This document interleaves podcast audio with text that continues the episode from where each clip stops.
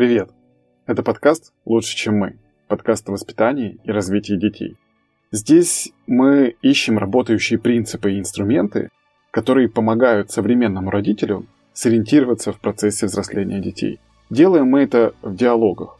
В диалогах с родителями, тренерами, лидерами образовательных организаций. Меня зовут Василий Сикорский. Я являюсь создателем и ведущим этого подкаста. Эти диалоги позволяют мне и моим слушателям собрать свой личный пазл на тему родительства. Присоединяйтесь.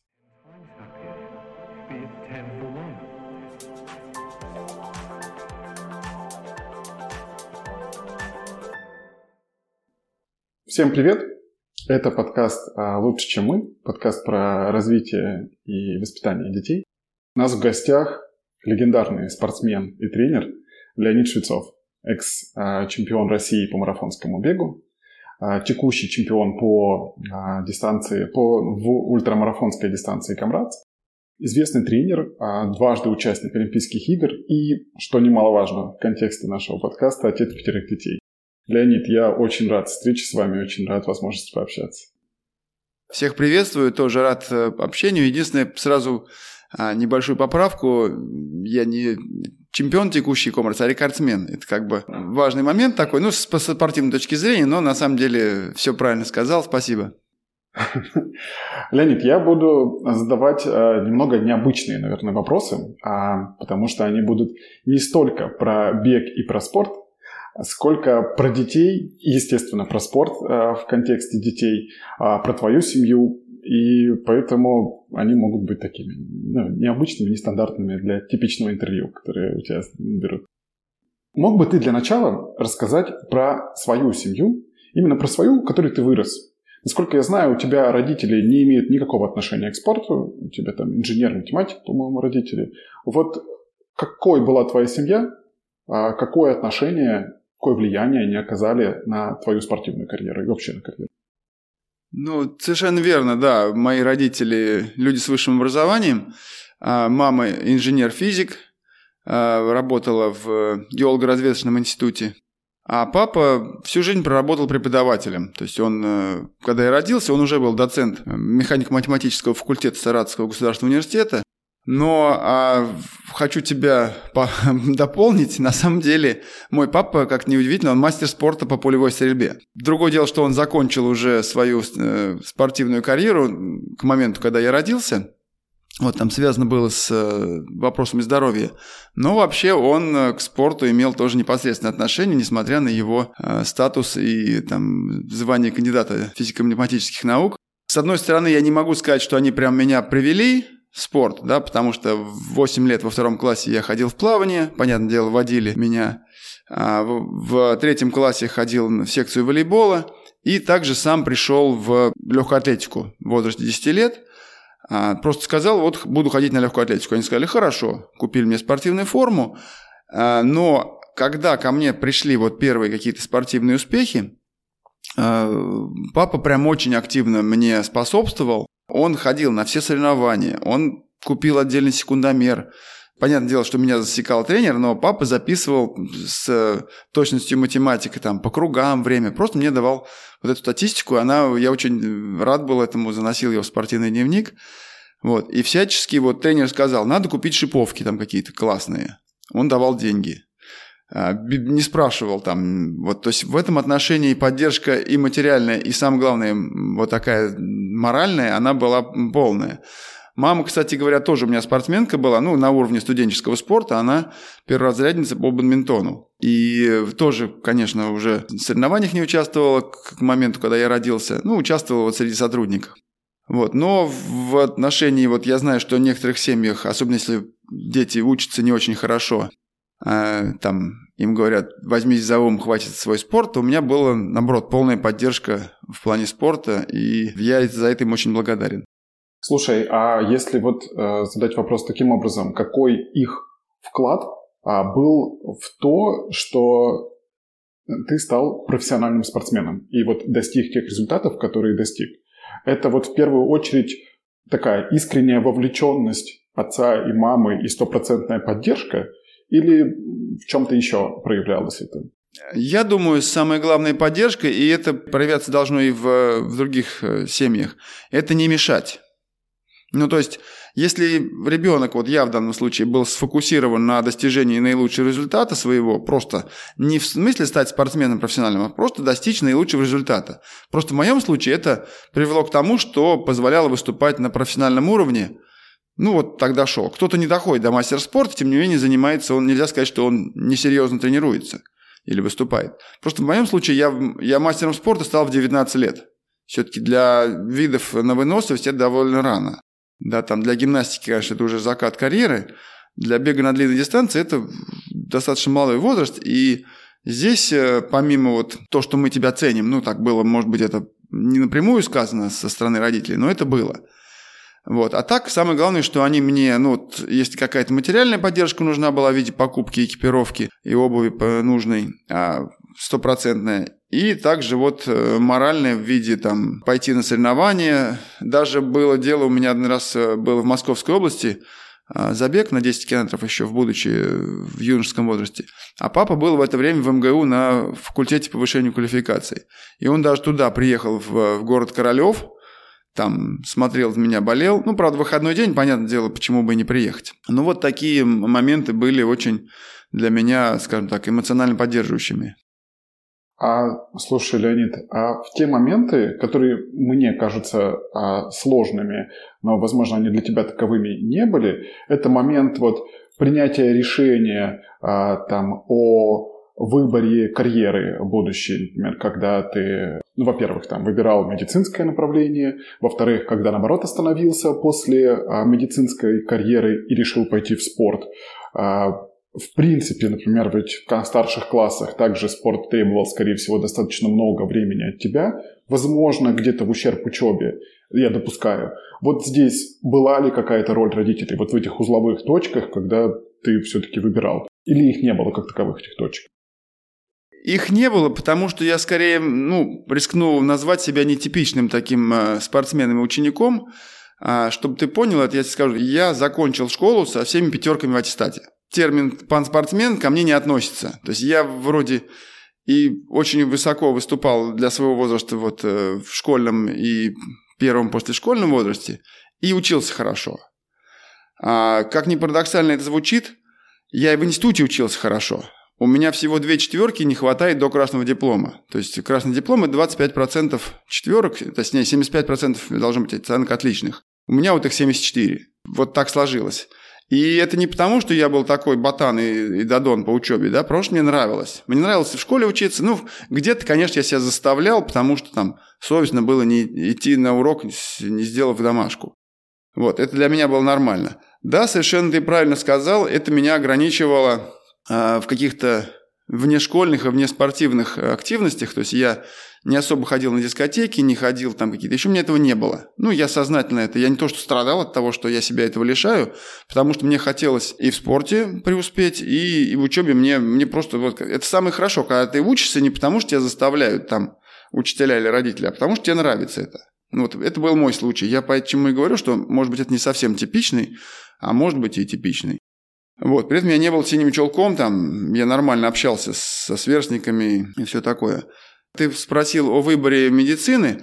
Я думаю, что где-то в девятом классе, то есть предвыпускном, тот, который сейчас десятый, а, я уже начал задумываться, что вот мне бы интересно было в медицинский пойти. И э, в десятом это сформировалось в окончательное такое желание, при том, что э, в семье врачей не было.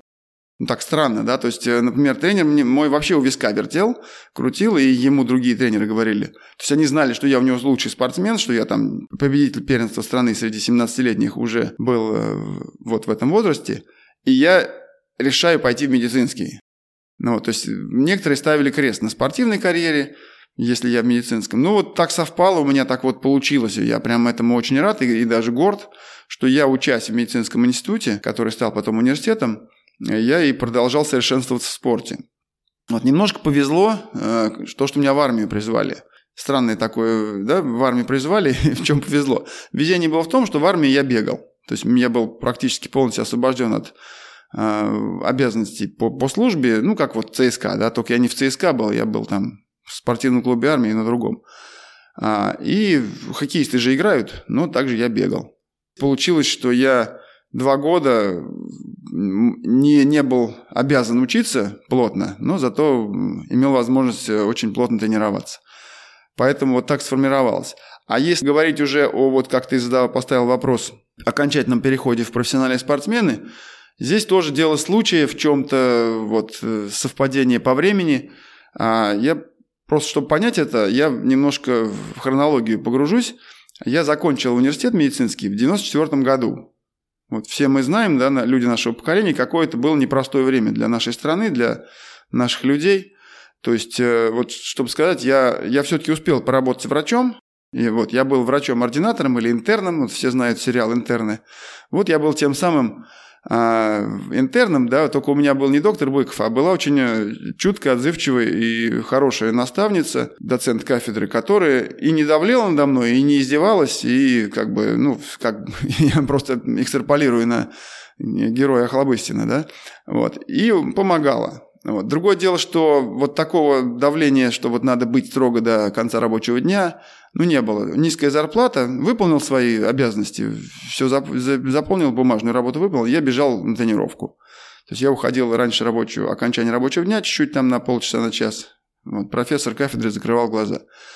Вот. А когда я закончил э, ординатуру, и уже вот пришло время заключать контракт, э, трудовой договор с больницей, а профессор, который до этого разрешал мне и на соревнования выезжать там, как-то мы с ним в индивидуальном порядке договаривались, и ну, вот такие моменты. А он сказал, что все, давай со спортом завязывай, надо заниматься профессией, надо заниматься наукой, у меня есть возможность тебе в аспирантуру поступление организовать. А это был 95-й год уже, конец 95-го года, 96-й год был Олимпийский, и я был, имел второй результат в стране второй результат в России, то есть кандидат на Олимпийские игры. И тут мне вот руководитель заявляет, все, ты больше не будешь ездить. И вот по совокупности всех факторов, да, низкая зарплата, вот эта возможность пойти в профессиональный спорт уже прям реально а, профессиональный, и вот привела меня к решению закончить с медицинской карьерой. Я, собственно говоря, и до этого у меня рост результатов был, но вот так сложилось. Понятное дело, я нисколько не жалею, но вот э, большая часть всех событий со мной, которые в жизни произошли, они, наоборот, способствовали э, тому, чтобы я дальше вот пришел к тому статусу, к которому пришел. Угу. Леонид, а, все понял, спасибо. А теперь переходя вот непосредственно к твоей семье, ты можешь сказать, что из собственного воспитания, вот мама и папа твои что делали, а, или там каких-то традиций, правил, ты в итоге перенес свою семью, как подходы к детям, а что, может быть, наоборот, осознанно избегал, а, вот, проектируя, ну, как бы воспитывая своих детей и выстраивая отношения внутри своей семьи личной. Я думаю, что самое главное, что я пытаюсь донести до своих детей, это а, быть самостоятельными, отвечать э, за, свою, за свои поступки, брать ответственность. То есть вот Э, вот у меня, допустим, средний сын, он э, частенько что-то такое делает, э, ну, не задумывается о том, о последствиях. Я ему все время говорю, вот прежде чем что-то такое сделал, он еще сильный, здоровый, он там в 13 лет, у него рост метр восемьдесят два, и он все время такой. Он был, вот он, начиная с первого класса, он среди одноклассников стоял, как будто он не, на, не классом старше, а двумя классами старше. И он там просто повернется и какой-нибудь столб свалит. И, ну, вот отчасти я ему говорю, учись, вот э, подумай о том, что к чему придут твои действия.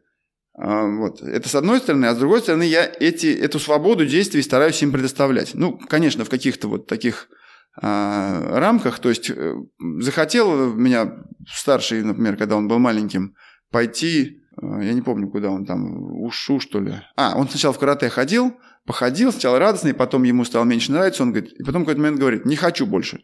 Ну, 7 лет ребенку, то есть это возраст, в котором родители частенько говорят, да нет, надо там, давай, ты что, особенно если это какие-то виды типа гимнастики художественной или фигурного катания. А мы говорим, ну хорошо, если не нравится, давай что-нибудь другое выбирать. Вот, он выбрал плавание, ходил долго, а, там успехи определенные были спортивные – Потом, по-моему, в девятом классе говорит, все, больше не хочу ходить. И до этого я ему говорил, там, Артем, ты можешь вот через спорт, там, например, как-то получить образование в США, да, там вот эти спортивные программы в университетах. Ты там можешь это. А теперь, ну вот он сказал, все не хочу. И он, причем я как бы ценил его э, мнение, потому что он, ну, достаточно зрело мыслил для своего возраста. И, в принципе, точно так же отношусь и к более младшим детям. То есть у меня вот, допустим, сейчас дочка старшая в 10 классе, в 16 лет, и до этого она была вот прям полной, ну, до вот лет 14. Она была такой гуманитарием таким была. А тут вдруг она решает, э, хочу пойти вот математику, информатику. Для меня это было прям очень, не то что шоком, но был удивлен, удивлен я. И тем не менее я говорю, да, давай. А, вот она говорит, купи мне, пожалуйста, курс э, вот дополнительно к там Школково есть такая э, онлайн-программа, онлайн-платформа, вернее, обучения дополнительного. Давай. А, и вот так со всеми стараюсь давать им возможность вот, ну, выбирать ну, вроде как бы и направляю, потому что совсем-то уж э, ребенок, э, когда не зрелый человек, да, как он может. Единственное, что я долблю всем, это вот тема с телефоном. Я думаю, это больная тема для любого родителя. А, по крайней мере, тех дети, у которых почувствовали, понюхали, что такое наркотик в виде телефона. Вот. И я им всячески, то есть я сто процентов тотально не запрещаю, потому что запрет будет запретный плод сладок. Вот, и я стараюсь э, им сказать, то вот, ну да, вы играете, но вы понимаете, что это время вашей жизни. Кстати говоря, с Артемом было очень показательно, и это сработало. Артем – это старший. Он очень любил играть в доту. А, вот, Дота 2 тогда это было. И он прям вот просиживал за ней. Я с ним боролся, отбирал шнур у компьютера, у него был десктоп. То есть без шнура не поиграешь. И в какой-то момент я понял, что я пытаюсь бороться с ветряными мельницами, и я сказал, ну, там, короткую вот такую беседу провел, прям, не знаю, три минуты, сказал, что вот есть время жизни, тебе кажется, оно бесконечно, потому что тебе там 13 лет. Но на самом деле сейчас темп э, обучения такой, что если ты его сейчас потеряешь, это время, то ты потом не можешь не наверстать. И ты должен для себя сам решить, что вот что для тебя является приоритетом. То есть я максимально на его языке э, постарался это донести. И на следующий день он ко мне сам подошел и сказал, пап, я удалил доту с компьютера. Я прям был вот внутренне рад, потому что он сам это принял решение, и вот э, с остальными я постараюсь вот так же как бы их, ну, воспитывать Это скорее слово. беседы, да, вот по поводу телефона просто очень злободневная тема, да, и она, мне кажется, у каждого родителя присутствует. Вот у тебя скорее получается поговорить вот на доступном для ребенка языке? Или какие-то еще механики там, не знаю, у вас есть какие-то поощрения, там, наоборот, наказания или, не знаю, еще что-то такое? А, нет, э, наказание у меня... Я такой эмоциональный, я холерик по темпераменту. И я иногда могу там, ну, просто забрать телефон и все. Но это настолько редко случается, там, может, раз в три месяца. И то, если меня надо прям вывести из себя, вот. На самом деле они, я, я очень рад, потому что они вот уроки сами все делают. Вот Амали, у меня младшая дочка, да, она сейчас в пятом классе, она так, ну, чуть похуже училась в начальных классах, чем вот старшие трое. И я ей всячески там говорю, давайте я там это помогу, там это. Английский, да, я владею английским свободно, и они все в английской гимназии учатся. Я ей говорю, давайте я там это помогу, там люди нанимают себе детям репетиторов, а у тебя он есть дома.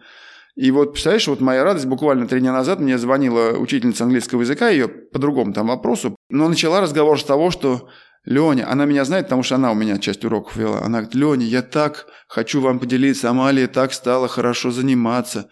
Я говорю, вы представляете? Я говорю, вообще ни, ни, вот, ни капли моего этого участия в этом. Я говорю, это она сама. Ну, то есть вот это вот, э, я думаю, что мое вот такой подход, мое, мое отношение, оно все-таки дает свои плоды.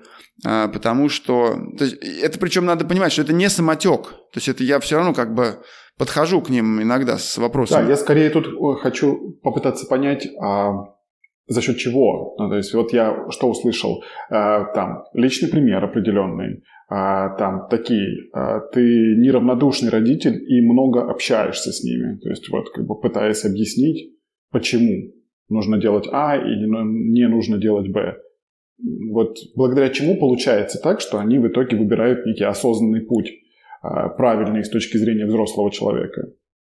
Я бы скорее сказал, что это вот э, беседа в максимально доступной для ребенка форме. То есть вот я, я стараюсь там аллегориями, примерами, э, какими-то мини-рассказиками объяснить, почему вот лучше сделать так, А, но я вот, я мое глубокое убеждение, что вот жестким запретом или жестким пиханием неважно, в спорт, в учебу или куда-то еще, через заставлять, это не сработает. Некоторые говорят, нет, надо это сам. Допустим, у меня вот старшая дочка очень, очень, я думаю, одаренная была бы, добилась бы а, успеха в легкой атлетике. А, у нее отличная структура тела с точки зрения вот э, анатомии, физиологии. У нее отличная стопа, у нее очень легкий бег. Она занималась, она ходила к тренеру очень хорошему. Вот. И, ну, в итоге в какой-то момент она там буквально два года прозанималась и перестала ходить. Вот. И мне там говорят, да нет, надо заставлять, вот какой-то возраст там, надо заставлять. Я говорю, я не верю в это. Вот я потому что сам по-другому шел, и я думаю, что если заставлять, то все равно, ну вот да, будет она сейчас ходить, во-первых, она будет э, тяготеть, давлеть это будет над ней, но самое главное, что это не приведет к тому, к чему, например, я пришел. Так что и, в, и во всем остальном я точно так же действую. Через вот какой-то, да, правильно ты сказал, пример, потому что это самое главное, да, дети копируют э, ну, или родителей, или своих кумиров. И второе, это вот объяснить, все-таки у нас вторая сигнальная система отличает нас от животных, да, это язык. Важно его правильно донести. Слушай, тут понял, и э, вот это очень интересная тема детская мотивация. У меня там много вопросов э, чуть позднее будет про то, как не передавить. Ты немножко вперед зашел.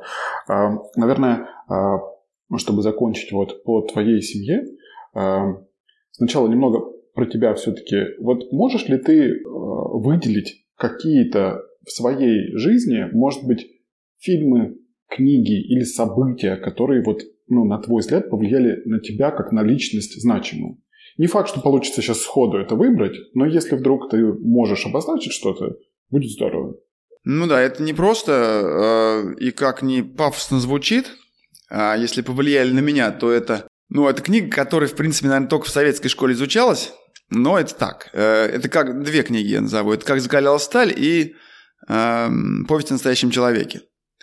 Ну, и та, и другая фактически военные книги, да, с военной тематикой. Э, но вот как бы то, что воспитывает стержень в человеке, который в спорте нужен. Ну, и в жизни тоже. Если говорить об отношении э, в целом... А, кстати говоря, в «Три мушкетера», вот это тоже оттуда же. Так же, как и «Граф Монте-Кристо». Это вот те книги, которые, ну, не программные, они вот тоже формируют. Ну, в моем случае сформировали. Вообще, самая любимая книга – это «Мастер Маргарита». вот у меня. И, кстати говоря, еще один э, момент – это «Поднятая целина». Э, вот из книг, которые повлияли. Я очень жалею, что я не прочитал «Тихий дон», потому что все вас, ну, те, кто и критики, и просто те, кто читал, я вот, не знаю, как-то вот хочу собраться силами, взять, прочитать. Потому что говорят, что вплоть до того, что ну, не мог Шолохов написать в таком возрасте такую книгу. Ладно, а... Слушай, ну и сейчас это очень злободневная, мне кажется, книга, она очень актуальная сейчас, это «Тихий дон». Да, вот. Ну вот я признаюсь, что я, я в молодом возрасте не дошел, вот сейчас, наверное, время действительно пришло, лучше поздно, чем никогда. И вот то, что я сказал, пожалуй, в любую эпоху вот эти книги, ну, если вот откинуть э, коммунистическую направленность первых двух, да, хотя, ну какая разница, какая идеология, если они тебя сформировали, э, твой вот этот внутренний стержень стремления к успеху, в хорошем смысле слова, то почему нет? Леонид, а скажи, пожалуйста, вот э, у тебя пять детей, верно, этот вопрос слышишь достаточно часто. Для меня это, честно скажу, предмет для зависти, хорошей зависти. То есть мне очень э, радостно, когда у человека, успешного человека, есть так много детей – расскажи, как вы, как было у вас с женой это? Ну, то есть ты исходно, не знаю, считал, что у тебя будет пять детей? Или вы такие, как бы, вот пошло, и все было хорошо, дети классные получаются, почему бы не сделать больше? Как вообще планирование семьи происходило? А, и здесь опять, э, вот, может, ты подумаешь, что я какой-то фаталист, но я опять э, вот скажу, что э, действительно так сложилось. Во-первых, это вопрос физического здоровья родителей. То есть есть э, люди, есть пары, которые вот прям стараются и не могут много лет. С медицинской точки зрения их называют условно бесплодные, то есть люди должны там какие-то медицинские процедуры проходить и так далее. У нас, наоборот, все было все хорошо, но гораздо более важно это эмоциональная составляющая, то есть готовность и желание родителей принимать этих, эти новые существа в свою жизнь. Потому что это очень ну, тяжелая такая работа непростая, то есть это, ну, неполноценно спать, там, испытывать дискомфорт с, со всеми вот атрибутами. Я вот к своей там, гордости скажу, что я активно принимал участие, хотя в спорте был еще в, в полный рост. Моя, моя карьера спортивная шла, но мне это прям я понимал, что это. Может, я из-за того, что поздний папа, да, а я в 34 года стал отцом первый раз. Зрелый человек, как говорится, да. Поэтому у нас э, не, возникало вообще сомнений, что вот, э, вот я вот жду, что делать будем. Я сказал, ну, мы же своих детей не будем убивать. Я, кстати говоря, сейчас как-то реже стал, вот, э, может, действительно меньше спрашивают, там вопрос задают, но вот вы планировали столько? Я говорю, нет, просто нам Господь Бог дает. Это прям правда, это не какая-то бравада или там пафосные слова. Я вот так, так отношусь. То есть я верю в что-то духовное, которое существует во Вселенной над нами. И если оно дает, то значит это, это грех отказываться. Это так же, как грех, например, самоубийство. Да, вот в любой религии. Так же и здесь. А, и это прям классно, да, они непростые, но вот э, одно из э, счастливых течений обстоятельств то, что у нас дети здоровые все, да, то есть, ну, какие-то у них недостатки у всех есть, полностью здоровых людей, наверное, не, ну, редко существуют, вот космонавты, пример полностью здоровых людей. Скажи, как дети взаимодействуют между собой? То есть вот э, пять – это прям большая семья, вас семеро, не знаю, там, насколько вовлечены, может быть, э, родители там или кто-то еще в вашу семью, или вот вас именно семеро и все. Как дети поддерживают, не поддерживают, как вот дружат, не дружат, как все это происходило и происходит у вас?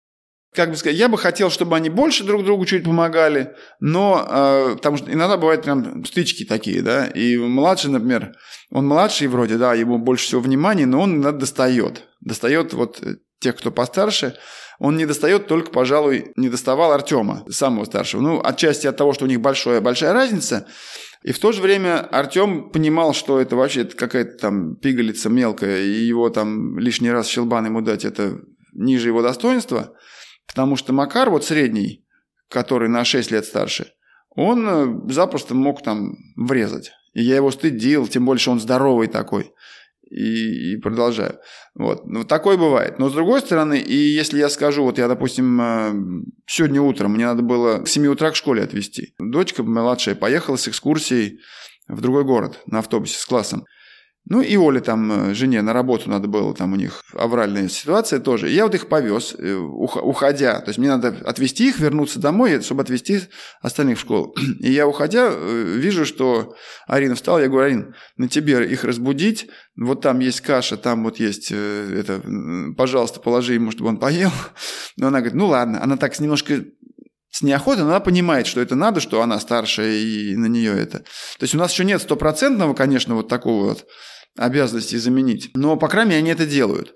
Единственное, что мне хотелось бы добавить, чтобы вот э, было, да, что вот ну, во многих семьях старшие еще уроки делают с младшими.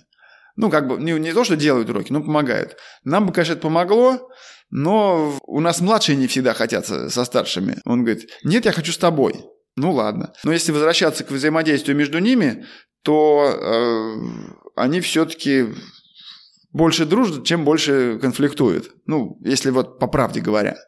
Леонид, а скажи, пожалуйста, а, частный вопрос. Делаешь ли или делаете вы с женой что-то, что а, повышает ценность семьи в глазах каждого ребенка? И если обобщить этот вопрос, то есть ли в вашей семье какие-то традиции или правила, которые вы вот как-то циклично повторяете. Не знаю, что-то вы там регулярно делаете, как-то там вы определенные активности проводите и так далее. То есть еще раз про ценность семьи, делаете ли что-то, чтобы вот поднять эту ценность в глазах детей? И есть ли какие-то традиции и правила в семье? Начну со второй части вопроса, да, вот эти традиции и правила. А, ну, правило это то, чтобы каждый все-таки был не эгоистом, а понимал, что э, интересы окружающих тоже надо соблюдать. И для того, чтобы это вот как бы на, на практике или на примере воплотить, мы стараемся, ну не то, что прям всегда-всегда, но у нас какие-то, допустим, у нас есть дача. Мы на дачу едем там с возможностью ночевки. Вот, у нас там есть баня. То есть мы вот э, поехали. А как бы Арина такая вот старшая дочка, она такая немножко индивидуалистка, любит в своей комнате отдельно уединиться, там чем-то заниматься, может весь день там быть, выходной. Но если мы вот уезжаем, решили там, поедем туда-то, Она такая, ну и я тоже. То есть вот мы стараемся все-таки вот это время э, вместе проводить, ну, хотя бы там один-два раза в неделю. Вот. Единственное, что я хотел бы добавить к этому, это вот совместный ужин. Поскольку у каждого графика выполнения уроков по-своему, то есть вот так вот усадить всех за ужин не всегда. На обед точно не, нет, только в выходной день. Это вот мне бы хотелось, потому что вот это вот, знаете, когда из книги или из какого-то фильма, там, да, когда семья вся сидит там, а, у нас такого вот не часто получается. Вот. Но зато у нас получается выезжать, допустим, мы вот хотя бы раз в году, а иногда даже два, куда-то мы едем. Я имею в виду, на море там едем, там едем вот в Карелию мы ездили раз. И э, дорога это мы в машине, как правило, всегда. Мы даже в Европу четыре раза ездили на машине. Все говорят, как это так? Сколько это занимает? Я говорю, четыре дня. То есть вот, и вот это нахождение в одном пространстве достаточно замкнутом, оно, э, ну, может, это вынужденное, но оно является таким вот временем, когда можно, ну, вынужденно общаешься плотно. Я говорю, играйте. Ну, ну представь, 4 дня ехать. Ну, понятное дело, с нормальными ночевками, с остановками в мотелях там и тому подобное. То есть они, э, может, вынужденно находить, должны находить общий язык и там какие-то игры. Вот Артем у нас, как говорится, вылетел из гнезда сейчас, да, он учится в, э, другом городе в университете, а, ну, вынужденно общается меньше, но тем не менее мы вот, допустим, сделали ему подарок, у него э, в апреле был день рождения, и мы думали, что как-то ему преподнести, и взяли и поехали туда. То есть э, от, отписали детей из школы там на несколько дней, сняли квартиру в центре Питера, сняли там домик-баню за городом именно в день рождения, чтобы там отпраздновать, а не в ресторане такой э, отхождение от, от шаблона. И взяли к нему, приехали. Он был настолько рад. Э, Причем он такой интроверт, он особо свои, не склонен эмоции свои проявлять. И тут он такой весь рас, расплылся в, в счастье, что как классно, что мы... То есть мы вместо того, чтобы ему билет покупать авиационный, чтобы он прилетал, мы взяли все, приехали. И это вот то, что ну, я как бы опосредованно, я им не толдычу, вот, ребята, это семья, это вот мы должны друг другом там держаться друг за друга. Ну да, это хорошо в сказках, да, в, в поговорках, что вот про веник, да, этот, э, когда отец э, сыновьям веник дал, они его не сломали, а по отдельности, вот, я, ну, я так не делаю, ну, потому что, думаю, слишком уж будет наиграно. А вот каких-то вот в житейских ситуациях, мне кажется, это больше показывает им. Понятное дело, что они вырастут, разделятся, но вот, допустим, у меня жена, она четвертый ребенок в семье. И они, э, вот трое живут в Саратове, один уехал в, в районе, в райцентре живет, но они достаточно плотно взаимодействуют, дружественно, ну, хотя бы просто в эмоциональном плане поддерживают друг друга. И вот если мне удастся, нам удастся вот как-то их вместе удержать хотя бы так, потом, когда они вырастут, это будет уже, я считаю, тоже успешным, потому что я вижу на примере вот двух братьев и двух сестер, э, одна из них моя супруга, они вот очень хорошо у них отношения. А скажи, э, у тебя у самого, я забыл спросить, а сколько детей в семье, вот ты, в которой рос? Ты один или у, вас, у тебя братья и сестры есть? Ну, у меня младшая сестра еще есть, она 6 лет младше, она mm-hmm. живет в Москве, э, работает. Мы в какой-то момент мы вообще были очень такими близкими друзьями вот в возрасте когда, наверное, я уже в университет поступил, в институт, а она вот в старшей школе училась. Ну, 6 лет все-таки такой не маленький, не маленькая разница, вроде небольшая, но не маленькая. Я почему так сказал, что в какой-то момент она меня там доставала, и я ее отталкивал, а вот в возрасте уже таком, наверное, лет 18-19 э, моем, и, соответственно, ее там 12-13, когда половое созревание у девочки начинается, и пересмотр а, мышления, изменения, вернее, мышления. И вот мы прям, мы музыку слушали, вот, то, есть, то есть она слушала то, что я слушал, там, аквариумы, там, машину времени, например, какой-то советский рок такой. А, и она тоже. Я говорю, а тебе что, нравится, или ты просто хочешь потусоваться? Она говорит, ну, нет, мне уже нравится. То есть, и вот, ну, музыка это как пример, конечно, это не только это. А вот. Потом она просто закончила университет, поступила в аспирантуру в МГУ, вот дистанц... мы пространственно разделились, но а, все равно такое вот отношение а, у нас брат с сестрой поддерживается. Не такое близкое, как вот, допустим, у а, моей жены со своими э, сестрой и братьями. Ну, потому что мы дистанционно разделены. География. Да, география. Окей, Леонид, сейчас перейду к таким уже более как-то специализированным вопросам про спорт, про твою рабочую вотчину. Скажи, пожалуйста, может быть такой достаточно общий вопрос, а, но хотел бы услышать вот твою интерпретацию ответа на него. А зачем нужен спорт в жизни ребенка? И как он влияет на его характер, если влияет в целом? А, ну, если подходить э, вот с простой прагматической точки зрения, про медицинскую могу ее назвать, да, это то, что а, дети совершенно сейчас иногда лишены и физически, да, учитывая плотность населения, двигаться я имею в виду, и еще и вот с точки зрения гаджетов, да, то есть они все вот в движении, нажимая на экран телефона, но не двигаются так, как природа этого хотела бы. И вот спорт как раз э, хотя бы отчасти или во многом это компенсирует. То есть я вот э, давно уже говорю, что вот мальчикам 100%, ну, надо, ну, хотя бы там 90% мальчиков надо, чтобы в спорте были хотя бы какая-то часть. А почему я так говорю? Потому что спорт вот э, прививает... И при, я говорю о спорте просто, чтобы он ходил в секцию, не разряды выполнял.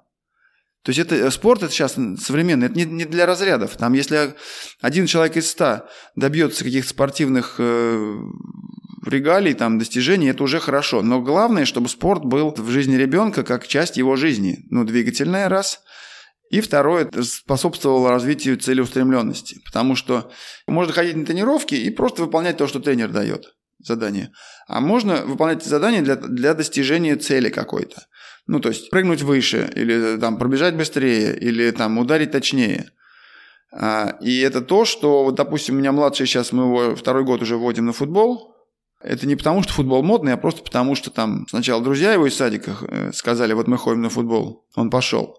И, но ему теперь нравится. И мне говорят, ну что ты в легкую атлетику никого не отдал? Я говорю, ну, не знаю, вот дочка ходила одна.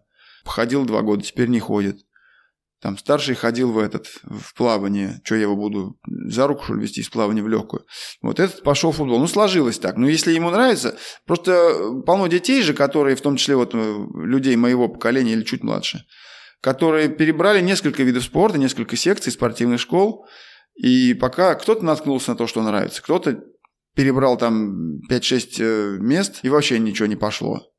Вот. Ну, хотя бы так он был. И я к чему веду, что сейчас вот современные э, люди, которые, ну, те, те самые люди, которые офисные работники до умственного труда, они ведь те, кто хоть чуть спортом занимался, они хоть как-то имеют вот в голове и в теле своем понимание, что такое движение и для чего оно нужно. А ведь совершенно ну, люди, которые имеют более-менее нормальное здоровье для занятий спортом, но, но ничего не делали. Там, допустим, родители их фокусировали на учебе. И когда они до, доходят до 30 лет, это вообще молодой возраст, еще 30 лет. Если мы, мы же не берем пушкинское время, мы берем время наше, когда 30 лет, это еще можно быть продуктивным много, не одно десятилетие. Но с точки зрения способности, а с точки зрения здоровья физического, этого у людей нет. И вот чтобы это было, этот детский э, спорт, он как раз это дает. То есть он формирует, если я правильно понял тебя, помимо, а, то есть в целом это про здоровье и подвижность, которые сейчас очень мало в жизни современного ребенка. И второе, он формирует вектор пожизненной потребности а, в спорте и движении а, у ребенка. Если я правильно понял последний твой Да, совершенно верно.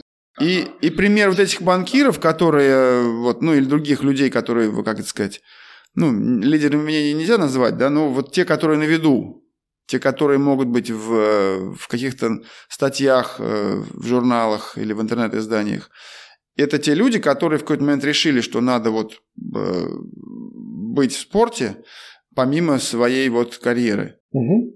А, слушай, вот если сейчас смотреть с позиции родителя, а какие советы ты сам как родитель и как тренер дал бы для того, чтобы привить любовь к спорту у ребенка. То есть, что мы, как родители, можем делать для того, чтобы ребенок а. нашел свой спорт, ну и б. в принципе, любил спорт как активность для него это было прям важной частью жизни. А, я думаю, что а, ну, вот, начинать надо с дошкольного возраста. Если мы говорим о родителе, вот родитель должен что такое? Ну, банально играть во что-то подвижное.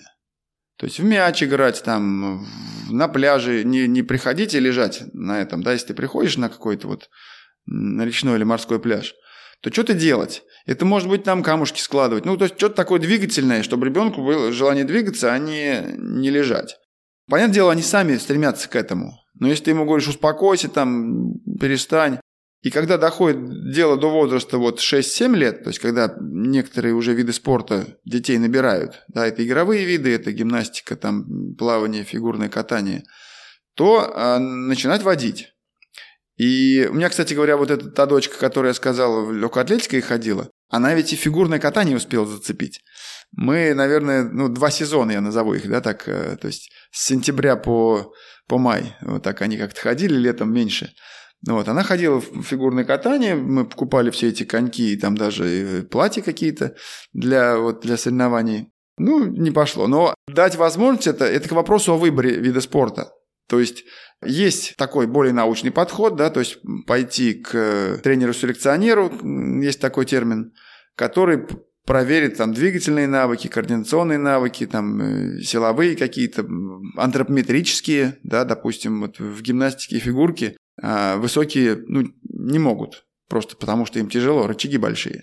Вот это, этим путем можно пойти. Но для меня он как-то не, не очень э, по душе, потому что это механистический такой подход. Это, кстати, в ГДР было очень развито.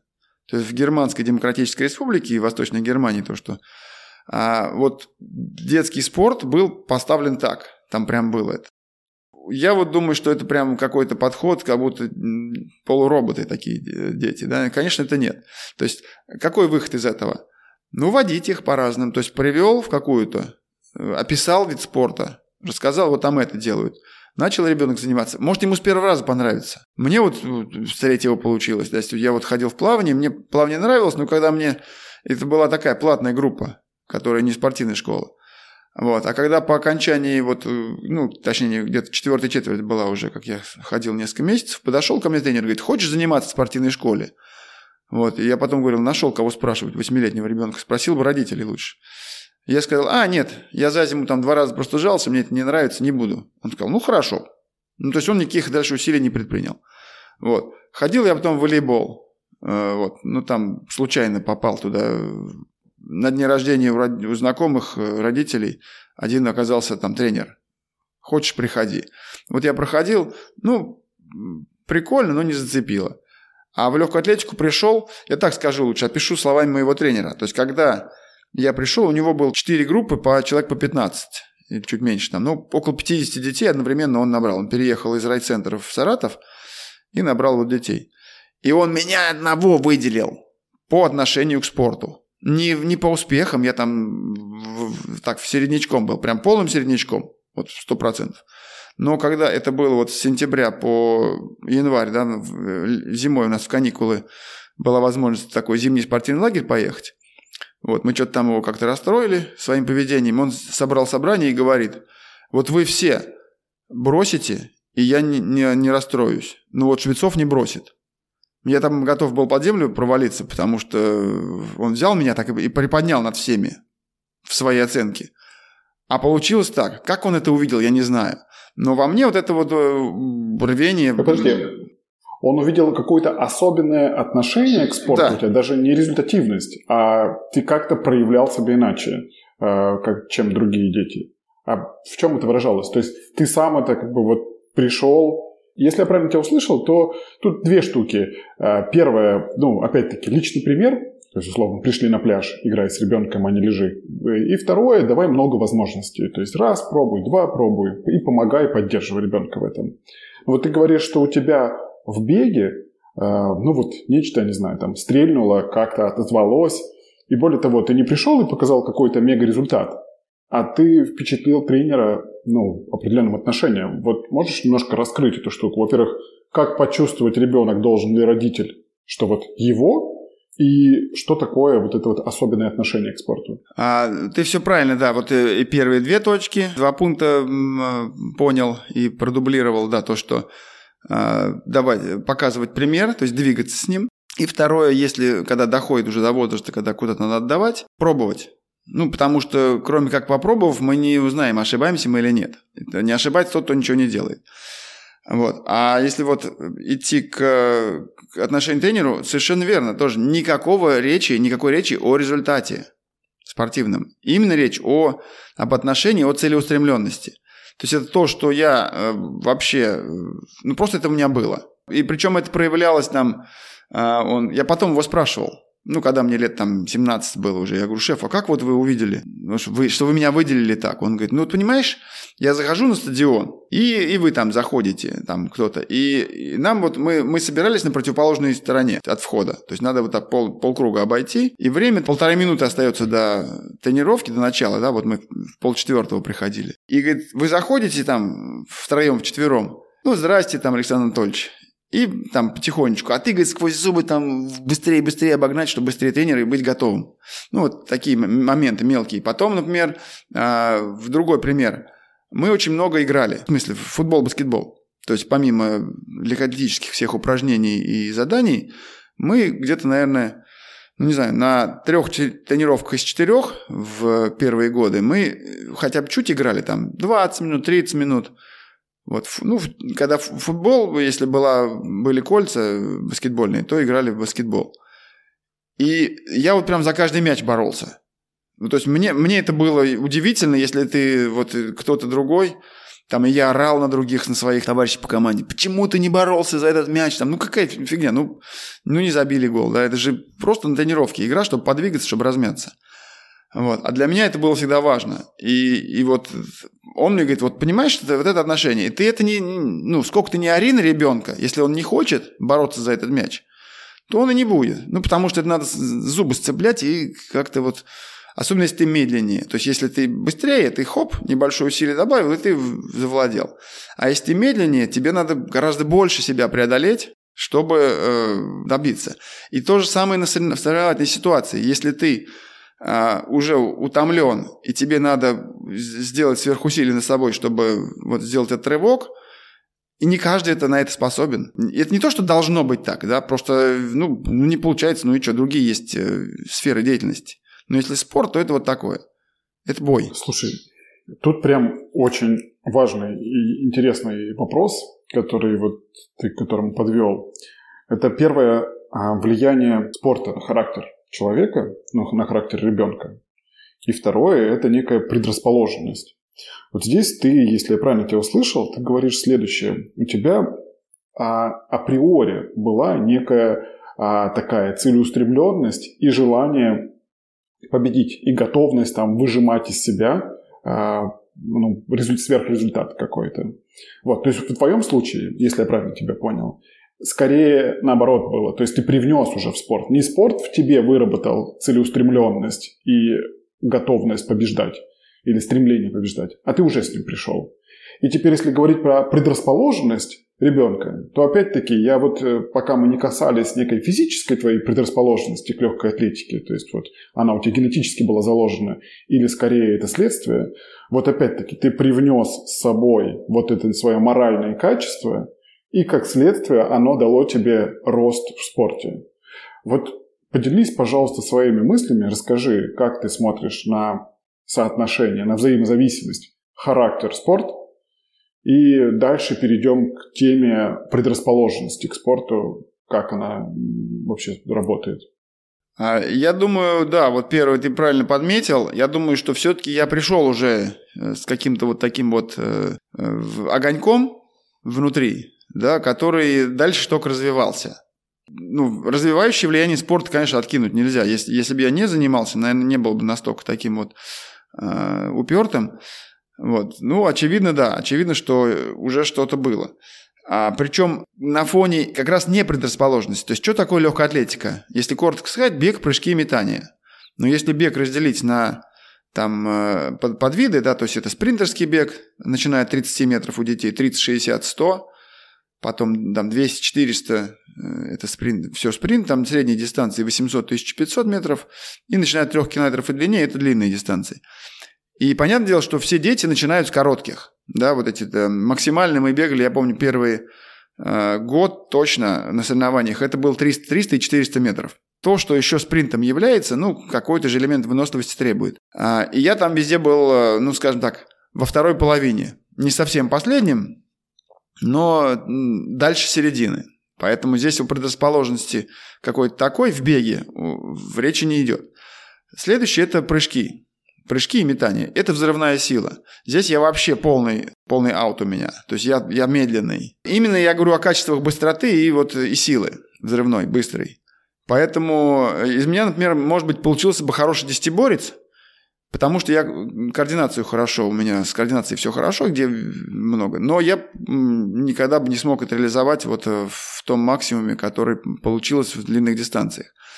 А, вот. Это если говорить о Э, предрасположенности вот именно физической детей. И, кстати, поэтому я и говорю, что совсем отбрасывать роль тренера а, селекционера, то есть того, который начинает работать с, с младшими детьми, а, она очень нужна, потому что если родители хотят или даже ребенок хочет добиться там, например, стать Питом Сампросом да, в теннисе, то если у него нет вот этих вот двигательных, э, сложно-координационных э, способностей, то вряд ли он в теннисе... Он, он будет играть в теннис, классно, да, но если хот, он сам хочет... Родители там, это уже вторичное. Если он сам хочет вот добиться там... Или в хоккее, да, в хоккее у нас э, российский один из э, передовых в мире, ну, по уровню игроков и команд. Вот. Очень жесткий конкурентный вид и очень, скажем так, незавидный для тех, кто начинает в хоккее заниматься, потому что процент тех, кто становится Павлом Буре Овечкиным, он настолько мизерный, что это с точки зрения, если подходить, хочу стать хоккеистом, чтобы много зарабатывать, скорее всего, ничего не получится. Прям вот 99,99%. А, вот. а если душа к этому лежит, тогда да, гораздо больше шансов. Но я-то сейчас подхожу к спорту не как вот, э, чтобы стать целью, звездой спорта, а чтобы это стало компонентом развития человека, начиная с детского возраста в его дальнейшем вообще пути. И поэтому я вообще, кстати, у меня тренер такой, может, это от тренера. Он брал всех, вот всех прям вот, то есть он приходил в школу, он урок физкультуры, и там, ну, учителю говорил, кто он такой, учитель говорил детям, вот дети там, давайте, пробегите там как можно быстрее, вас тренер пригласит. Вот, мы пробегали там 400 метров пробежали, он говорил, ну вот я приглашаю там тебя, тебя и тебя, и всех, кто хочет, приходите тоже. Вот так было. И я считаю, что так должно быть. Потому что если мы зацикливаемся на том, чтобы, ну, я имею в виду, мы это тренеры, чтобы вот выбирать только лучших к себе звать, то да, с точки зрения тренерского успеха шансов больше будет, но э, с точки зрения вот абсолютной справедливости это нечестно. Слушай, Леонид, а вот смотри, получается здесь я как родитель, ну и многие там слушатели, родители, очень хочется нащупать какой-то э, рецепт. И вот во многом, знаешь, для меня спорт – был ответом на, как, на вопрос, как сформировать вот определенную такую настойчивость, э, грид, знаешь, что вот как в английском, этот, а, целеустремленность, хватку у ребенка. И а, тут получается, что в твоем случае вообще отыграла другая история, то есть ты скорее, получается, некий азарт от того, что ты, у тебя не получается, ты давал тебе движение и топливо, как бы, или там из-за того, что ты исходно не одарен был. Но у другого ребенка, вот получается, у которого этого входящего навыка вот готовности бороться нет, или он слабо прокачан, получается, любой спорт, в котором возникают сложности, а сложности, в общем-то, возникают всегда в любом спорте, он будет его остужать и осаживать этого ребенка. И вот как сделать, наверное, вот эти самые критичные первые, не знаю, полгода, чтобы ребенок втянулся, или сколько там, три месяца, для того, чтобы у него вот все пошло. Если у него нет априори вот это желание бороться, ну или как вообще это глобальный вопрос, как создать это желание бороться, ну там можешь отвечать на него, можешь не отвечать. То есть вот эти вот, как втянуть ребенка? То есть родитель хочет... А, у меня есть ответ на этот вопрос, ну как ответ, мое мнение. И оно будет и теоретическое, и практическое. Теоретическое вот в чем. А, что, да, таких детей, наверное, даже больше которые чуть-чуть стесняются, чуть-чуть не имеют желания вот этого. И а, им надо, здесь роли тренера и родителя. То есть родитель должен говорить, э, ну, хорошо, если он говорит, но ты все равно старайся, это, кстати, американцы этим отличаются. Они своих детей а, ну, прям хвалят. То есть он явно какой-то там медленный, ну, Форест Гамп какой-то, да? А он им говорит, нет, вот ты вспомни, кстати, этот фильм. Она же ему мать говорила, ты, блин, старайся, он там на этих вот своих механических э, железных устройствах еле ходит, да, чтобы прямо научиться. А она ему говорит, нет, ты можешь. И он сделал это потом, стал таким. Пускай он, да, он Иванушка-дурачок. Но для себя он вот преодолел.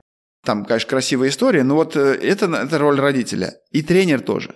Вот наш тренер, э, он не то, что меня выделил и сказал, вот он, он типа такой выдающийся, а вы все ложки. Нет.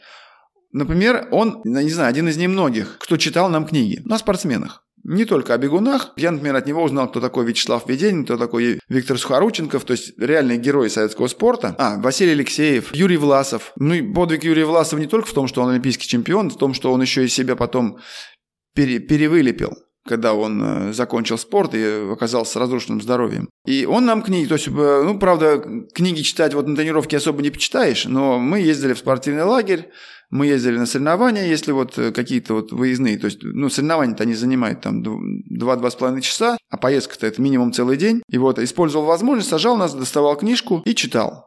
И это, кстати говоря, тоже формирует. То есть это вроде книги-то биографические, они не, не художественные но они реально показывают а, пример, ну, собственно говоря, и, и как закалял стали «Поезд в настоящем человеке», книги биографические, просто с э, художественным элементом. Это вот пример, так как эту книгу можно написать вот в спорте. Кстати говоря, представь, какой э, я испытывал восторг, когда я потом с каким-то из этих людей встречался. То есть, допустим, вот Петр Болотников, наш последний олимпийский чемпион в беге на длинной дистанции, я с ним имел возможность пообщаться. Лассе Вирен, один из немногих людей в истории олимпийской, который четыре золотых олимпийских медалей выиграл на две дистанции, э, две олимпиады подряд. Поэтому вот, вот роль тренера в этом отношении, то есть не то, что я там единственный стал, кто, я просто лучше всех э, у своего тренера по, по достижениям, но я далеко не единственный. То есть были и дети, которые не были, э, не пришли с тем драйвом, с которым я был, но потом они тоже э, добились хорошего. У меня одноклассник такой был. Он просто в 10 классе, там у него травма была такая нехорошая, не связанная со спортом, и он просто вынужденно прекратил. Так бы он тоже мог э, добиться очень хорошего, хороших результатов в спорте своим. А, поэтому, да, роль тренера здесь важна. И с одной стороны, я могу сказать, я свой, про своего тренера так в э, восхитительном тоне рассказываю, но он, конечно, не единственный. Вот и сейчас такие есть. Другое дело, должны быть энтузиасты и прям э, в таком в положительном смысле фанатики своего дела, потому что фанатик имеет такой негативный оттенок, да, но на самом деле это вот, когда ты фанат от того, что делаешь, ты добиваешься. Вот. Но а, если брать вот, э, возвращаться к, к детям, как их вот этот рецепт, то есть это то, что вот такое двойное воздействие.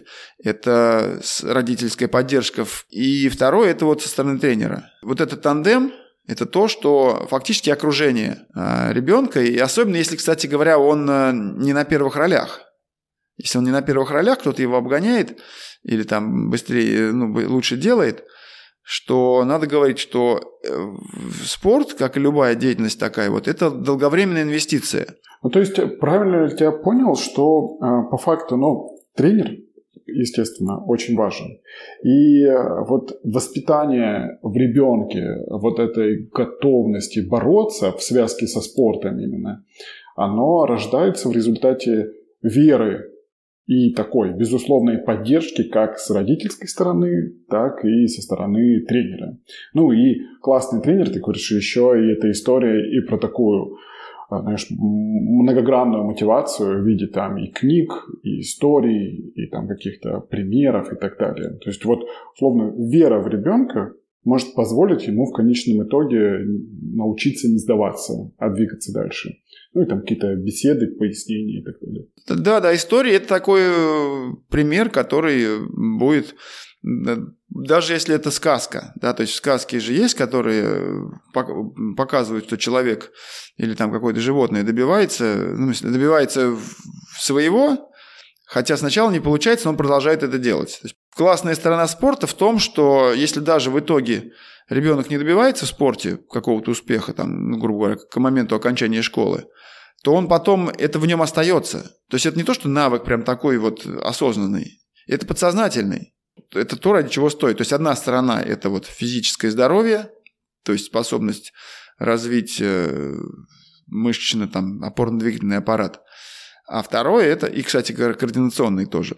А второе – это вот, э, вот эту вот психологическую способность а, противостоять трудностям жизни. А, Леонид, а вот теперь если перейти к упомянутому тобой тренеру-селекционеру и в целом вот про понятие предрасположенности а, в спорте. То есть, а, вопрос, насколько критично, если это спорт, ну, точнее, вообще, в, что такое не предрасположенность или предрасположенность в конкретном спорте для конкретного ребенка, насколько это критично, если вот там нет а, как бы стека этого идеального, и как работает э, вот этот тренер-селекционер, насколько это распространенная вообще штука.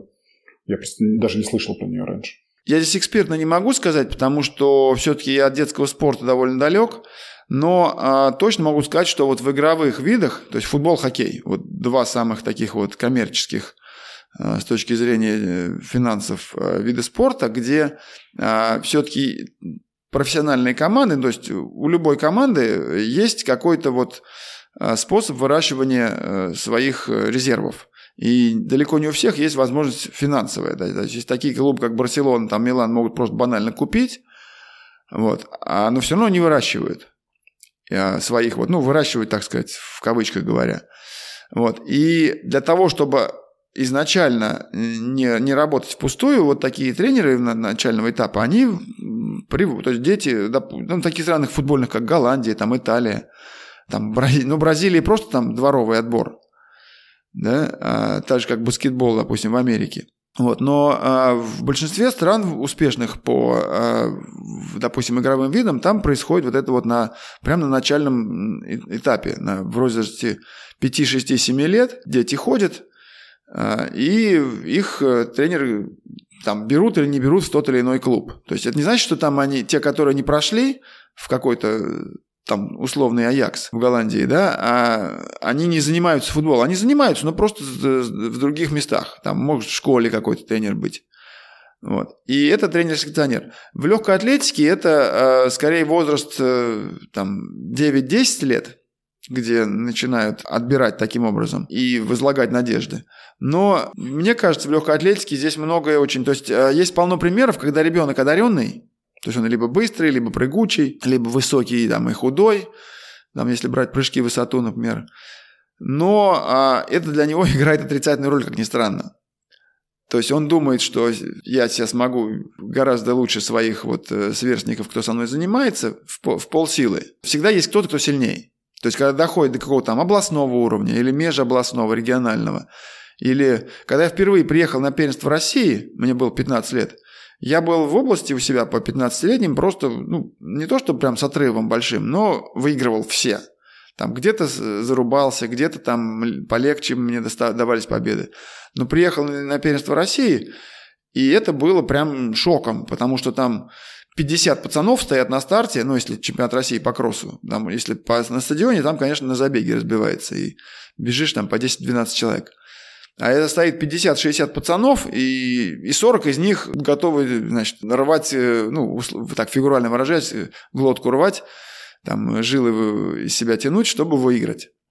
И это прям, э, с одной стороны, это отрезвляет, немножко пугает, но и в то же время, если ты не сдрейфил и ты понимаешь, что ты, ты можешь бороться, то ты идешь в этот бой. И потом, когда доходит до вот, жизни реальной, не спортивной уже, ты понимаешь, что либо ты там хочешь добить, ну, в любом возьми, там, не знаю, программистом хочешь стать. Ты просто работаешь над этим. Чем хорошего спорта? Потому что в маленьком возрасте можешь это протестировать на себе. Они это не понимают еще. А если мы говорим о селекции, вот, э, извини, что немножко в сторону ушел, да, в это вопроса, то это, ну, дело случая, с чем ты родился, плюс еще зависит от того, где ты находишься. Если ты э, в Бразилии, то ты и так э, пройдешь. Если ты, например, в Италии или в Голландии, да, или в Великобритании, где футбольные страны, там у тебя больше шансов. Или ты в России в, хоккее, будет больше шансов э, добиться. Ну, я не это, не рассматриваю, честно говоря, вот это как самоцель. Угу. А слушай, вот теперь, если перейти к э, истории про вот глобальную э, предрасположенность или не предрасположенность, вот некая развилка у родителей. Даже я на личном примере могу. У меня у ребенка, там, не знаю, 7 лет, и у него, на мой субъективный взгляд, не очень все хорошо с координацией. Ну, то есть он там не очень хорошо ловит мяч, там еще что-то. И формально у меня здесь перед, передо мной выбор. Первое, давать ему такой вид спорта или подсовывать такой вид спорта, где он будет меньше работать с координацией, потому что вроде как это не его сильная сторона. например, не знаю, пускай плавает, а, вот, и там координации мало. Либо наоборот, говорить, координация – это важная штука, и поэтому давай-ка мы ее будем прокачивать. И поэтому пойдем заниматься баскетболом, футболом, чем-то еще. То, что в конечном итоге приведет к росту твоей координации. И это про вопрос предрасположенности. Вот насколько она критична. Ну, вот как бы тут может быть совсем такой топорный вопрос, как бы пример точнее. Но вот э, в целом, если ребенок не предрасположен, насколько это чревато в будущем, на твой взгляд, вот как тренера и как отца? Я бы не, не это не пихал. А почему? Потому что вот представь, он играет в футбол. Ну, твой пример развиваю. А, и, и у него не получается там пас отдать точный или отбить, и там и по, по, по причине его ошибки взяли гол, забили в сопернике. И он сам переживать будет. Да его еще на, на клубники будут там, ну, мягко говоря, унижать, обзывать. Я знаю это даже по, по себе, что я вот... Э, то есть вот мы играли в футбол на своей тренировке. Вообще другое, другое занятие. То есть никакого отношения к легкой атлетике не имеющее. Но вот там кто-то протормозил, соперник, который нападал, у него отнял мяч, забил. Или он просто, грубо говоря, мяч между ног пропустил. И, и мы его там, ну, потихоньку, немножечко, хоть пускай несколько секунд, но его обзывали, там издевались или, кори, или укоряли. И это для ребенка, если это повторяется, если там один раз за тренировку, ну, как бы с кем не бывает, да. А если это регулярно, постоянно, то все-таки он будет... Я думаю, я из-за этого, кстати, из волейбола ушел, потому что я был, э, ну, там все ситуация, я был на год младше всех, то есть я был третьеклассник, и еще один там пацан был третьеклассник. А остальные все были четвероклассники. Ну, вот попали к, к, в, в одну группу. Вот. Плюс я слабый физически был. То есть, допустим, для меня подача мяч через сетку, обычная подача, а, был там процент успеха один из пяти. Соответственно, вот это для меня было таким ну, тяжелым осознанием, что я вот могу команду подвести. И э, когда просто закончился учебный год, там июнь начался, каникулы, вроде как не ходил я, да, а лето э, прошло, мне папа говорит, ну, сходи, узнай, когда тренировки-то. Я говорю, ну, схожу, схожу, узнаю там. А потом раз, и легкая атлетика подвернулась. И я, хоп, и вообще с легкостью туда нырнул. А, вот. Поэтому, если вот в твоем, э, в твоем примере, я бы, да, наверное, сказал, ну, потому что, мне кажется, для него, для ребенка это больно осознавать, что он хуже, хронически хуже. И как он не старается, он не будет так, так хорош. Когда он поймет, что он вот может все-таки за счет своего старания преуспеть, прогрессировать, то для него это важно. Я бы так вот поступил.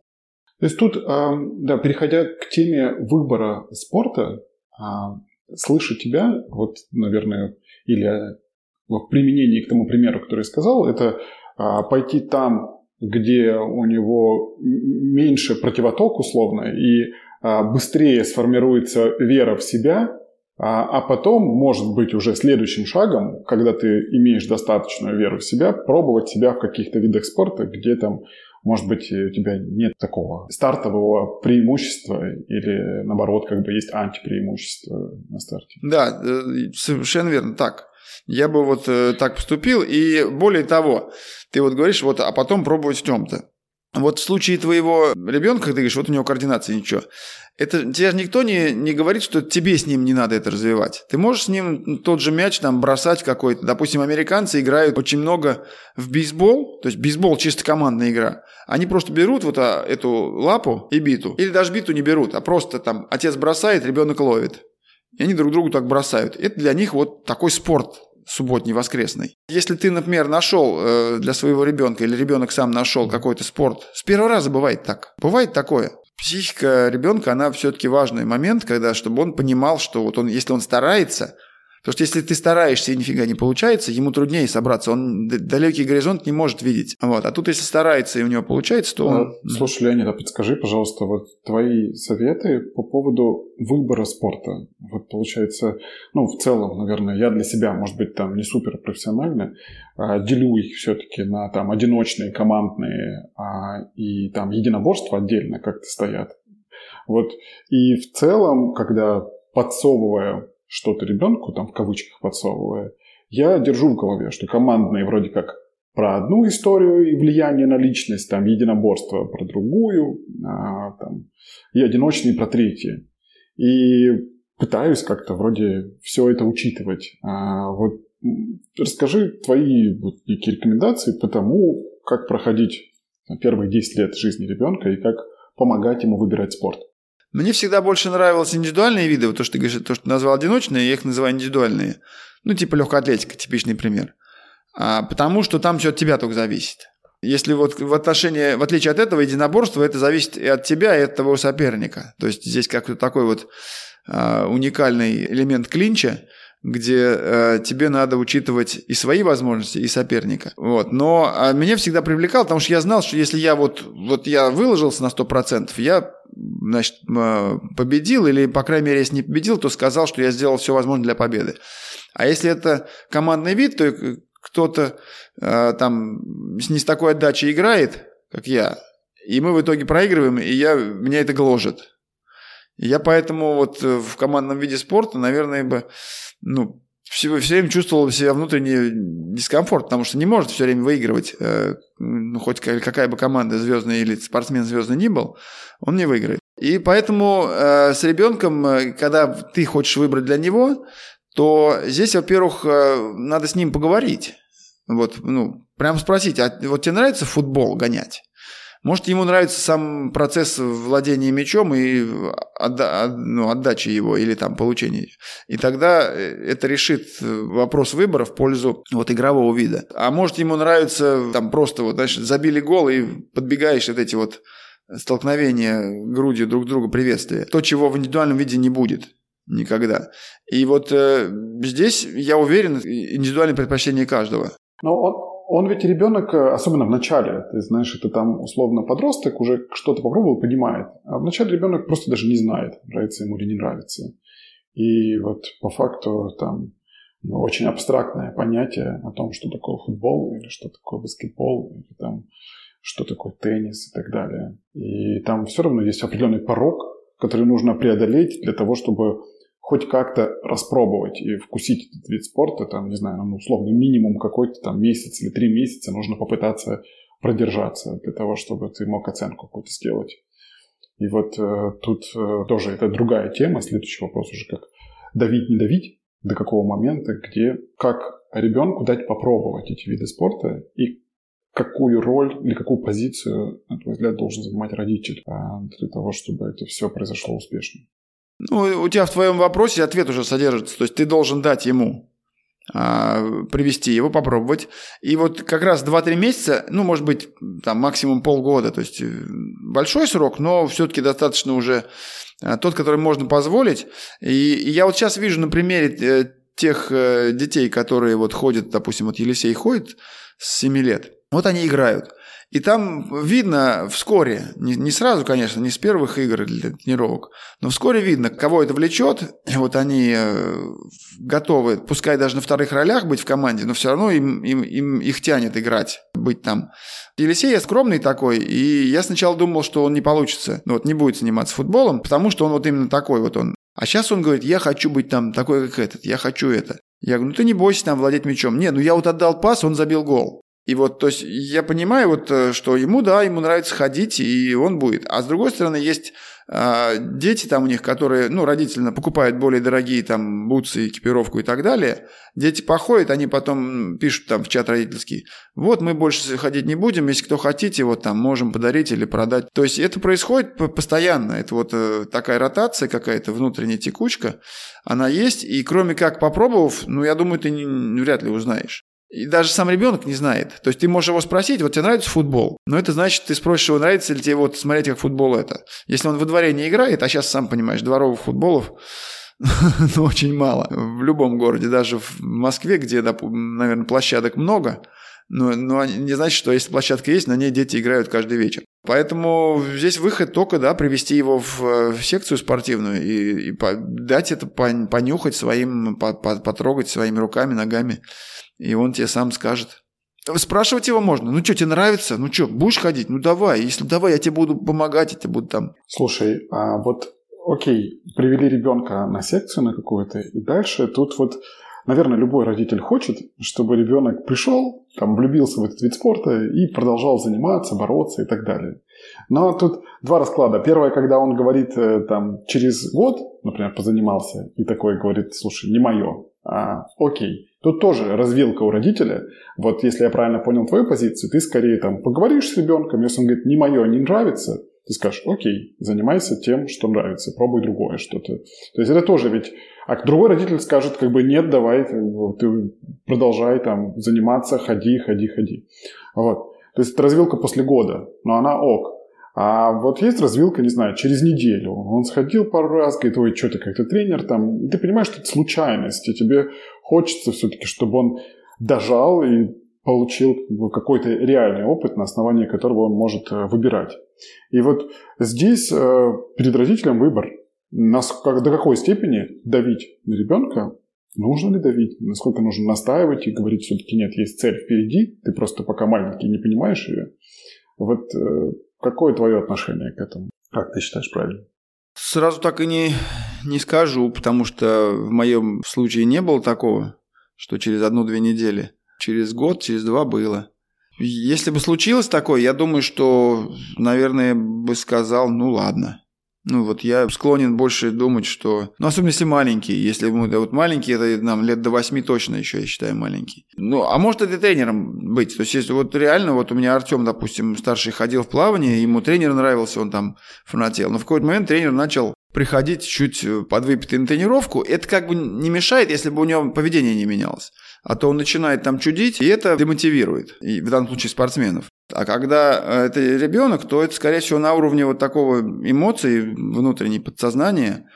А, вот. Но я думаю, что если у него сразу возникло, то маловероятно, что в дальнейшем он это вот как-то слюбится, стерпится. Может быть, попробовать его раскрутить на а, откровенности и вытащить из него, это тренер или не нравится, и если есть возможность перейти к другому, там или в другой, может быть, клуб или спортшколу, не всегда она есть. Но это, опять же, это индивидуальный случай, то есть вот получится ли у тебя выудить это из, из ребенка или нет. Я думал, ты, честно говоря, спросишь по вот ты сказал пять лет, когда проходит, и он говорит, все, не хочу.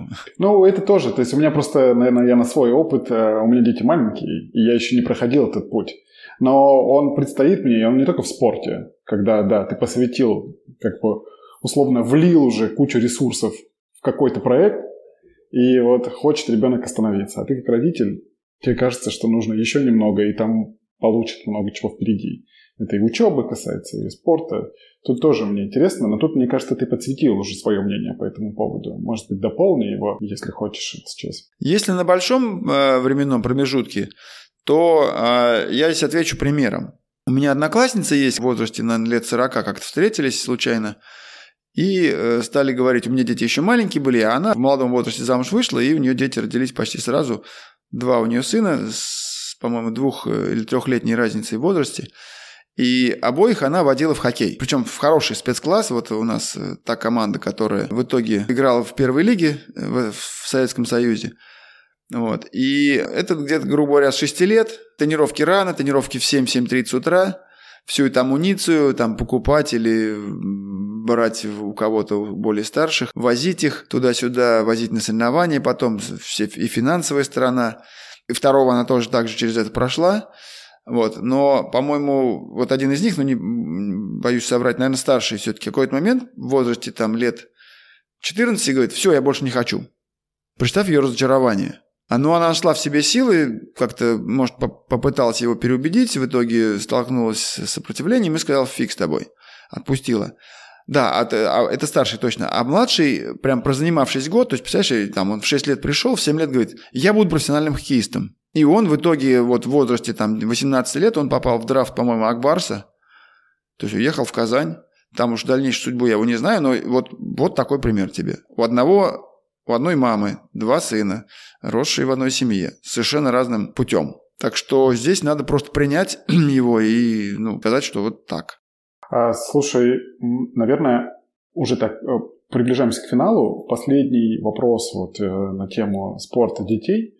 Скажи, на твой взгляд, в каком случае оправдан жесткий подход к тренировкам. Что подразумеваю под жестким подходом? Это там мы с тобой упоминали сегодня там фигурное катание и гимнастику. Это когда, ну, условно, как бы мы говорим, что спорт, вот у тебя твой личный опыт, э, спорт – это кайф, ты приходил на тренировку, и тебе нравилось, вот нравился процесс и так далее. А где оправдан, когда спорт – это прям боль и преодоление? Может быть, в каждом спорте это присутствует, просто мы это там не подсвечиваем. Может ли быть такое, что спорт – это удовольствие? Я понял. У тебя наивные представления о моем спорте. Это, реально уже лет в 15-16 это тяжелая работа.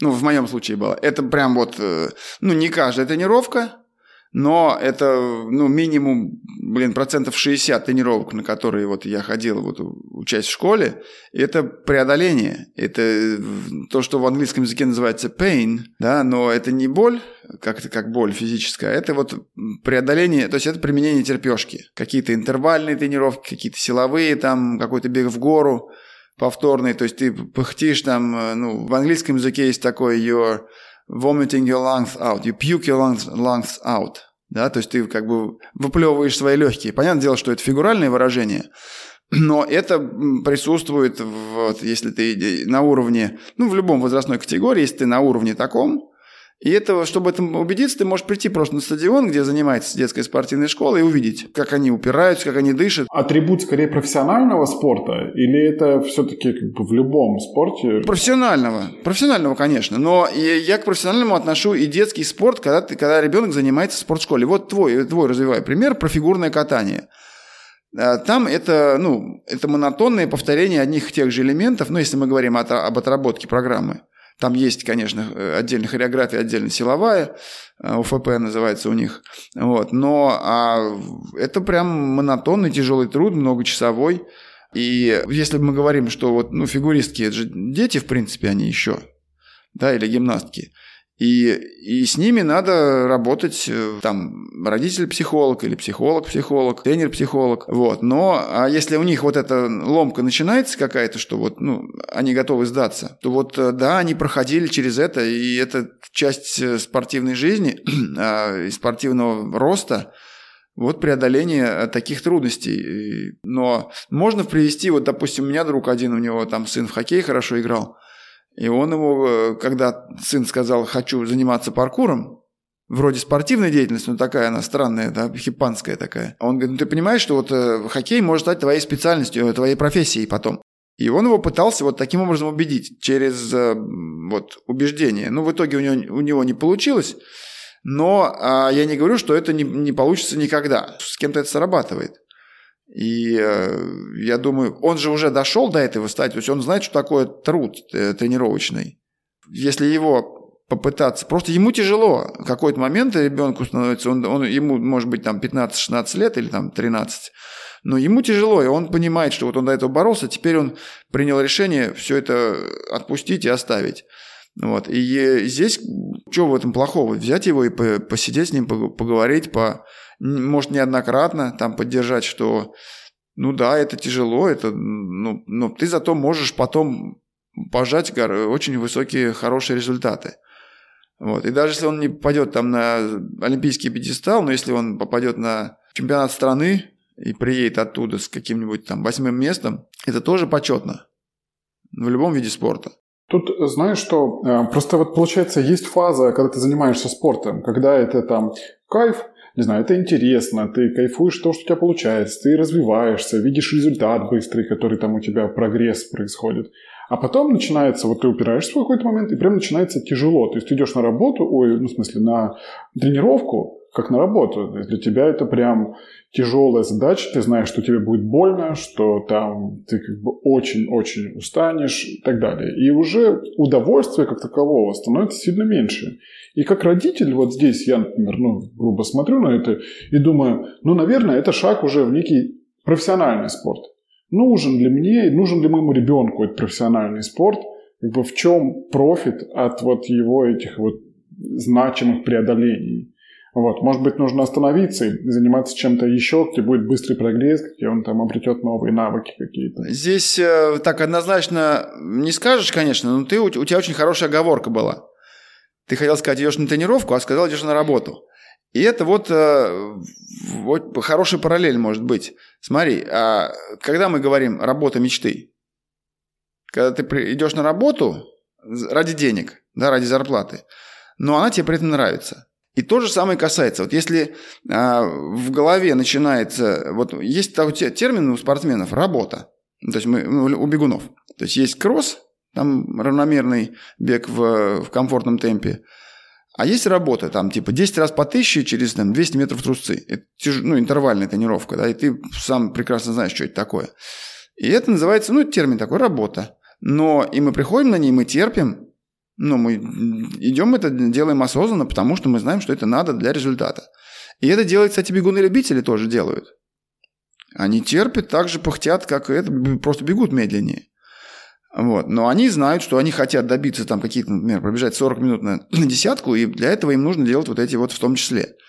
Если этот баланс у него есть в голове, складывается, что он знает, что надо по, поупираться, но нужно для, для будущего, и он, я это принимаю как часть игры, все, он делает это на регулярной основе. А если в какой-то момент он думает, догоряй, но синим пламенем, Э, не хочу. Один, кстати говоря, из э, частых примеров – это травматизм. Когда э, человек тренируется, тренируется, вроде хочет тренироваться, а у него травма не дает, и одни продолжают через цикл лечения травм, возвращения к тренировкам и выход на соревнования, а другие говорят, да надоело мне уже это и заканчивают. И вот здесь, э, если вот в приведенном тобой примере, вот э, то, что ты нарисовал, то человеку там 15 лет, и он говорит тебе, все, мне достало, я, я не хочу.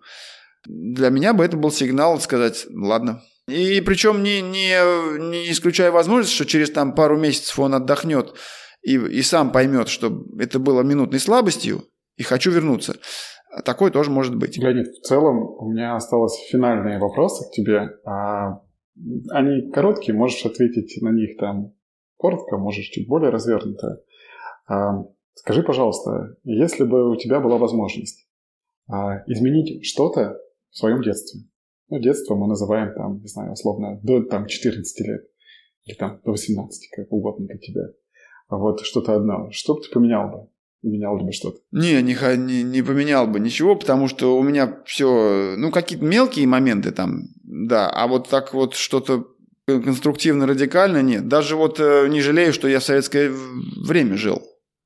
Да, вот сейчас совсем другое у нас. И некоторые думают, о, тогда мы были ограничены там в идеологии, там надо было вступать в пионеры, потом в комсомол.